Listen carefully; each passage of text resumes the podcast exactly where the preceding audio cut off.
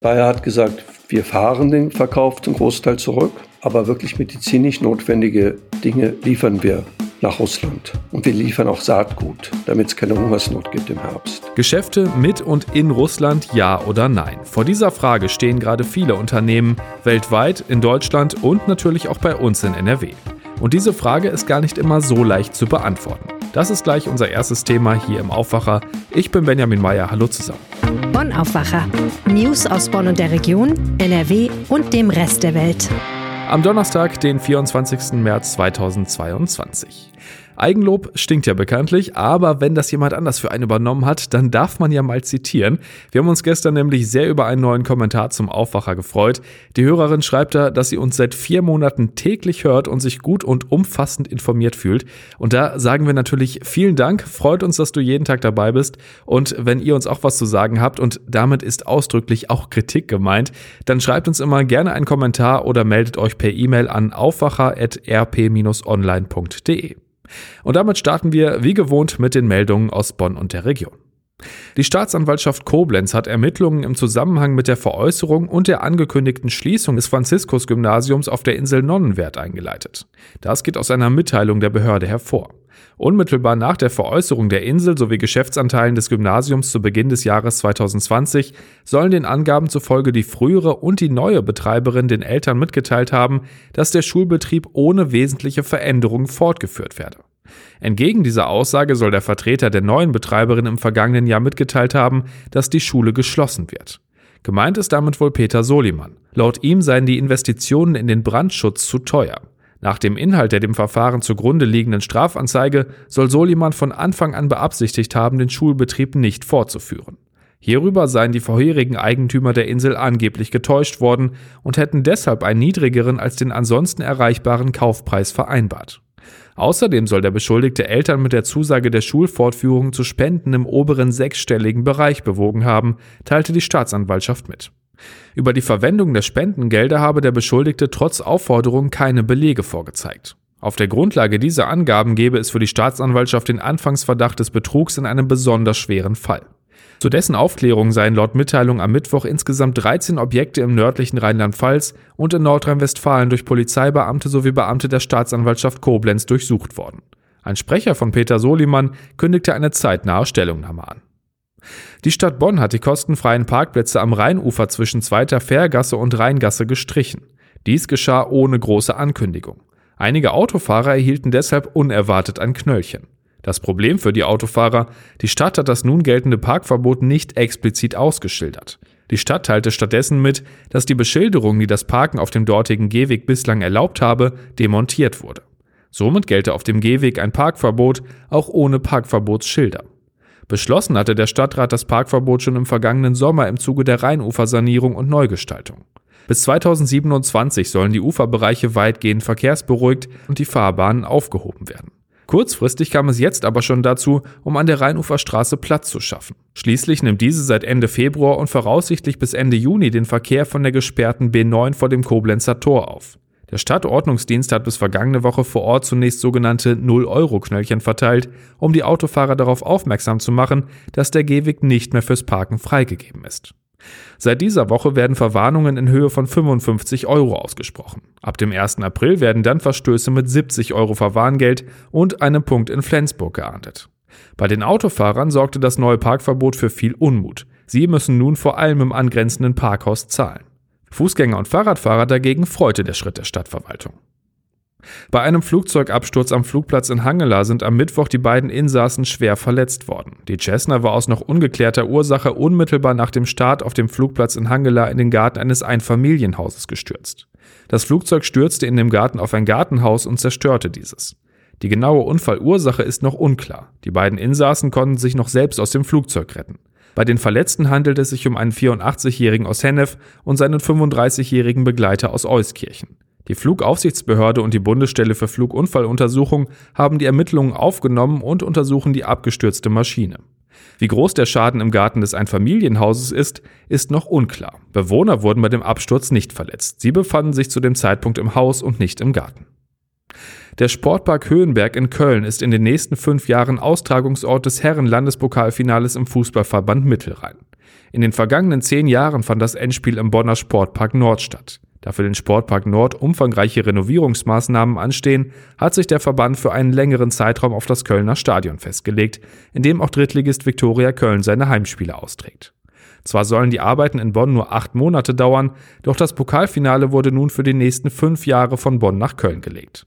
Ob danach eine Rückkehr nach Bonn erfolgt, ist noch unklar. Das erste Finale in Köln wird nun am 21. Mai ausgetragen. Und damit sind wir beim vorhin schon angesprochenen Thema. Neben den offiziellen wirtschaftlichen Sanktionen, mit denen die westliche Welt Russland wegen des Einmarsches in der Ukraine unter Druck setzt, kappen auch viele Unternehmen weltweit von sich aus die wirtschaftlichen Verbindungen nach Russland und das tun auch Unternehmen aus NRW. Auf der anderen Seite stehen Firmen, die weiterhin Geschäfte mit und in Russland machen und da ganz unterschiedliche Gründe für haben. Da spreche ich jetzt drüber mit Reinhard Kowalewski, Chefreporter Wirtschaft der LP. Hallo. Ja, schönen guten Morgen. Wichtige Einordnung mal direkt am Anfang. Also theoretisch kann und darf doch weiter jedes deutsche Unternehmen Geschäfte in und mit Russland machen, oder? Also wir haben den Boykott, der bezieht sich auf eine Reihe von Großbanken, auf den Finanzsektor und er bezieht sich auf viele Technologien. Alles, was irgendwie mit Rüstung zu tun haben kann, darf nicht verkauft werden. Aber so, sagen wir so ganz normale Konsumgüter, nach den Erkenntnissen, die ich habe, gibt es da keine Restriktion. Jetzt ziehen sich aber auch große Ketten und Unternehmen freiwillig aus Russland zurück. Ähm, welche sind denn das zum Beispiel aktuell? Ja, es ist eine spannende Entwicklung. Ukraine hat enge Kontakte zu vielen westlichen Konzernen aufgenommen. Gleichzeitig lesen ja die Chefs dieser Unternehmen, was los ist. Also sprich ein freies Volk in Europa wird überfallen von einer mehr oder weniger Diktatur sind hauptsächlich amerikanische Unternehmen, die da ganz vorne an sind. Große Ölkonzerne, Coca-Cola, Pepsi, McDonald's, Burger King, die sagen alle, wir gehen raus. Das ist ein Schock für die russische Bevölkerung. Russland wurde ja geöffnet nach dem Zusammenbruch des Kommunismus im Jahr 1990. Die Menschen haben damals gefeiert, dass McDonald's nach Moskau kommt. Jetzt geht's komplett umgekehrt. Also das Land wird zurückgeworfen um 30 bis 40 Jahre ökonomisch. Das ist ein Schock für die Mittelschicht. Das ist ein Schock für viele einfache Menschen, weil damit auch der Lebensstandard massiv sinken kann, sofern der Krieg nicht endlich beendet wird. Was bedeutet das denn im Einzelfall? Also ist das so, dass die Geschäfte dann einfach von einem Tag auf den anderen dicht bleiben? Hast du da ein Beispiel dafür, wie sowas abläuft? Burger King hat Beispiel entschieden, alle Filialen werden geschlossen. Das ist aber ein sogenanntes Franchise-System und der russische Franchise-Nehmer, also ein dortiger Unternehmer, der die Betriebe führt, weigert sich jetzt zu schließen. Die russische Regierung hat ein Gesetz erlassen, dass Unternehmen, die schließen wegen des Ukraine-Konflikts, dass die enteignet werden. Jetzt hat der Chef von Tengelmann ein Interview gegeben im Manager-Magazin. Der hat nämlich dort 27 Baumärkte zur Schließung angeordnet. Und der sagt, er rechnet damit, dass die jetzt enteignet werden. Aber er sieht das, ich will nicht sagen gelassen, aber er sagt, damit muss ich leben. Ich will mit meinen Filialen diesen Krieg nicht indirekt unterstützen. Ich stehe für die westlichen Werte ein. Darum sagt der Christian Haub, wir machen da dicht. Wir wollen diesen Krieg, wo immer es geht, die Basis entziehen. Du hast es ja schon so ein bisschen angerissen. Ähm, welchen Effekt hat das denn am Ende? Also kann das wirklich einen Einfluss auf den Krieg in der Ukraine haben? Dieser Krieg wird natürlich vorrangig in der Ukraine selbst geführt. Die Front oder der Krieg wird aber auch in Russland zu Hause entschieden. Das sieht man daran, wie brutal Putin da eine Zensur versucht durchzusetzen. Die Medien dürfen ja nicht mal das Wort Krieg in den Mund nehmen. In dem Sinn hat dieser Boykott westlicher Konzerne, glaube ich, psychologisch eine große Auswirkung weil die Bevölkerung merkt, das ist nicht die sogenannte spezielle Militäroperation, von der Putin redet, sondern ist ein Krieg, bei dem es ums Ganze geht.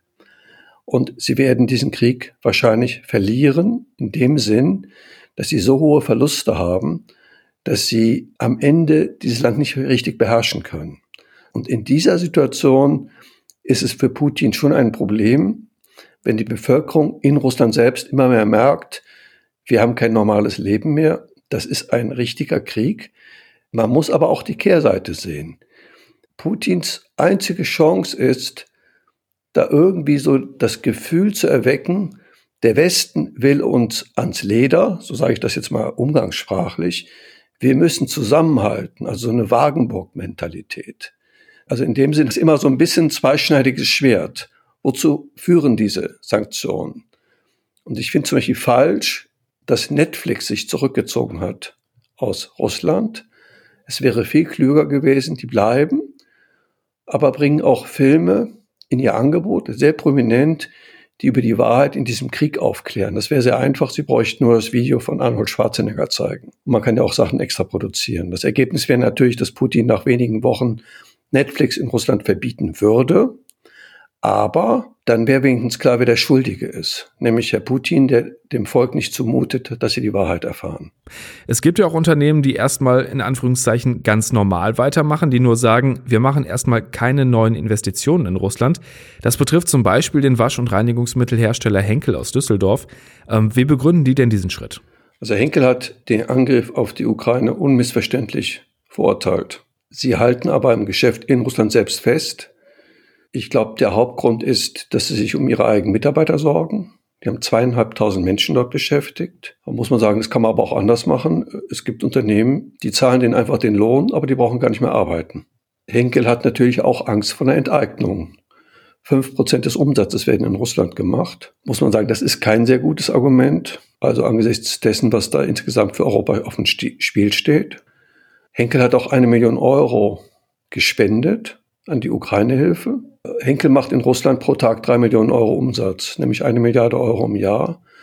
Das heißt, es ist ein Rumeiern in der Mitte. Man muss aber auch ehrlicherweise sagen, dass ganz Deutschland diese Haltung hat. Also Deutschland kauft weiterhin russisches Gas. Wir überweisen täglich Geld nach Russland, mit dem der Krieg zum Teil finanziert wird. Aber weil wir eben nicht wollen, dass ein Teil unserer Wirtschaft zusammenbricht, falls wir überhaupt kein Gas mehr kriegen. Das ist also eine ganz schwierige Sache. Und was man den Managern zugutehalten muss. Der Westen, also auch unsere eigene Bundesregierung, hat nicht offen gesagt, wir wollen einen Boykott von Konsumgütern gegenüber Russland. Insofern ist es wiederum verständlich, dass Unternehmen da, sagen wir, etwas unentschieden agieren. Ein anderes großes Unternehmen aus der Region ist Bayer. Die haben auch keinen kompletten Stopp vorgenommen, aber aus einem ganz anderen Grund. Ne? Das Handeln von Bayer verstehe ich besser. Weil Bayer hat gesagt, wir fahren den Verkauf zum Großteil zurück, aber wirklich medizinisch notwendige Dinge liefern wir nach Russland. Und wir liefern auch Saatgut, damit es keine Hungersnot gibt im Herbst. Mein Eindruck ist, dass die Güter, die Bayer liefert, wirklich ethisch unproblematisch sind. Ich habe Henkel heute gefragt per E-Mail, was liefert ihr eigentlich in Russland? Denn Nestle, die massiv unter Druck sind, weil es schon eine Boykottbewegung gibt gegen diesen Schweizer Konzern. Die haben jetzt gesagt, dass sie viele Konsumgüter nicht mehr nach Russland liefern. Also sagen wir so, die westliche Lifestyle-Ware wie Kaffeetabs, die werden nicht mehr verkauft von Nestle. Also diejenigen, die diesen Boykott machen, es gibt natürlich auch keine iPhones mehr in Russland, die wollen eben, dass die Bevölkerung sagt, wir wollen diesen Bruch mit der westlichen Welt nicht. Wir wollen nicht über den Krieg in der Ukraine quasi unser, unser gesamtes, sagen wir, normales Leben verlieren. Ist eine schwierige Entscheidung, aber ich erzähle es ja nur. Und es gibt ja noch einen ganz speziellen Fall, die Düsseldorfer Großhandelskette Metro. Die haben bisher gar keine Einschränkungen vorgenommen. Mit welcher Begründung und gibt es da Reaktionen drauf? Also die Metro hat wirklich ein großes Geschäft in Russland. Und die Metro ist sowieso angeschlagen. Die haben 10.000 Beschäftigte in Russland und die versorgen viele Millionen Menschen mit, indirekt mit Lebensmitteln, indem sie eben kleine Geschäfte versorgen. Die Metro sagt, wir halten daran fest aus Verantwortung für unsere Mitarbeiter und für unsere Kunden. Sie stehen damit im Feuer. Ähm, ich halte es für denkbar, dass es irgendwann einen Boykottaufruf gegen die Metro gibt. Aber die ganze Sache ist eben, wie gesagt, ein bisschen widersprüchlich, wenn gleichzeitig die westlichen Regierungen gar nicht aufrufen zum Konsumgüterboykott gegen Russland. Vielen Dank, Reinhard, für die Infos und deine Einschätzung. Ja, vielen Dank. Schönen Tag. Und damit machen wir hier jetzt erstmal einen großen Cut und widmen uns der Kunst. Womit verdient ein Künstler eigentlich sein Geld? Eigentlich ja mit Kunst, oder? Also Bilder malen, Skulpturen meißeln oder wie der Künstler Jens Ulrich Collagen kleben. Je teurer die Bilder, desto glücklicher der Künstler, würde man denken. Bei Jens Ulrich ist es aber offenbar umgekehrt. Er hat keine Lust mehr mit seinen Werken Geld zu verdienen und verschenkt sie deshalb. Helga Meister hat die Geschichte für die RP Kulturredaktion recherchiert. Herzlich willkommen im Aufwacher. Ja, ich wünsche auch einen schönen Tag. So, für alle, die jetzt nicht so in der Szene sind, äh, wer ist Jens Ulrich? Jens Ulrich mit zwei L geschrieben, ist eigentlich ein Konzeptkünstler. Der wurde 1968 in Tansania geboren und er kam äh, mit zehn Jahren nach Deutschland, nach Düsseldorf und hat an der Kunstakademie studiert. Und das sein, sein Lehrer war in etwa so rigoros, wie er später wurde. Gerhard Merz war ein Künstler, der mit einer Reißschiene, einem Lineal und einer Glühbirne auskam. Und äh, der Jens Ulrich ist in seiner Art und Weise auch ein Mensch, der mit wenig auskommt, der also mit äh, Fotos auskommt, die er kollagiert, Fotos von anderen und so weiter und so fort. Und insofern setzt er eine Linie fort, die in Düsseldorf vielleicht nicht so bekannt war, aber doch bei Insidern sehr beliebt war. Seine aktuelle Aktion ist ja durchaus radikal. Er will sich dem Kunstmarkt entziehen. Äh, wie genau macht er das denn jetzt? Man muss dazu vielleicht noch sagen, er hat ganz gut ausgestellt an verschiedenen Stellen. Er war also in der Tate und in Hamburg in den Deichtorhallen, also an wichtigen Standorten. Aber mit dem Verkauf war es vielleicht nicht ganz so gut. Und äh, wenn man nun schon Konzeptkünstler ist, dann muss man sich überlegen, wie man Wege findet. Und dann hat er eben seine Kunst im Grunde genommen zum Verwerten freigegeben. Er hat soeben ein dickes 300 Seiten oder noch mehr Seiten schweres Buch herausgegeben im äh, König Verlag und das Buch enthält 300 Abbildungen seiner Werke und das sind für ihn Scan-Vorlagen, die er für den Druck von großflächigen Wandbildern im Grunde genommen freigibt. Und äh, in diesem Buch sind, äh, kann sich jedermann aussuchen, was er haben will, muss dann in den Copyshop gehen und äh, kann sich die Bilder dann äh, abziehen lassen und kriegt sogar mitgeliefert, wie er die schneiden, wie er die kleben, wie er am besten umgehen muss, um diese Kunst an die Wand zu bringen. Und das ist, um es mit dem Wort radikal äh, zu versehen, eine Attacke gegen die Kunst als bloßes Wertobjekt, als Geldanlage mit Höchstpreisen auf den Auktionen. Wie läuft denn das bisher? Also klappt das so, wie er sich das vorgestellt hat? Die Ironie des Schicksals ist dabei natürlich auch, dass die Leute, die ersten, die er gefunden hat, die das auch gemacht haben, die haben nicht etwa Dankeschön gesagt, sondern die haben gefragt, sagen mal, können Sie uns dann bitte auch sagen, in welchem Photoshop ich am billigsten die Abzüge machen kann? Also dieses Vertrauen ins Geld zieht sich also in weiten Kreisen hin und er wird es sicherlich schwer haben, dieses Denken, das ja nicht nur für die Deutschen gilt, sondern insgesamt für den Kunstmarkt ad absurdum zu bringen.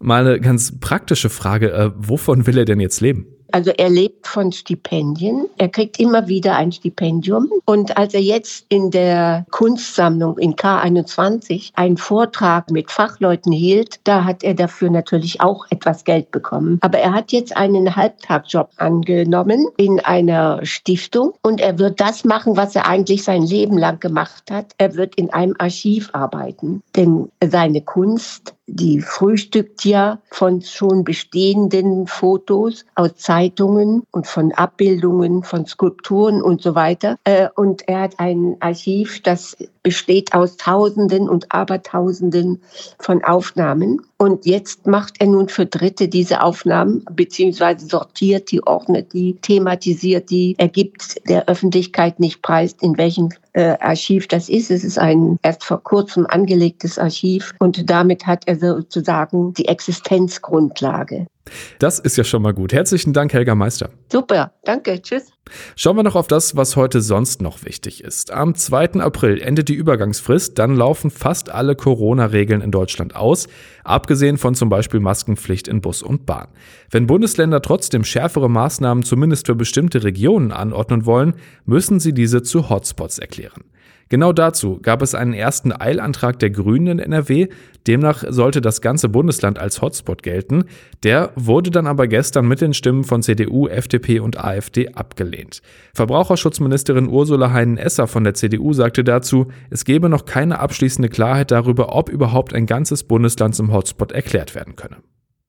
Im NRW-Landtag geht es heute unter anderem darum, wie die hohen Spritpreise abgefedert werden könnten. In dem Antrag von CDU und FDP heißt es, die Kosten für Benzin seien seit dem russischen Angriff auf die Ukraine um 21 Prozent, für Diesel um 24 Prozent gestiegen und das treffe die Transportbranche mit voller Wucht.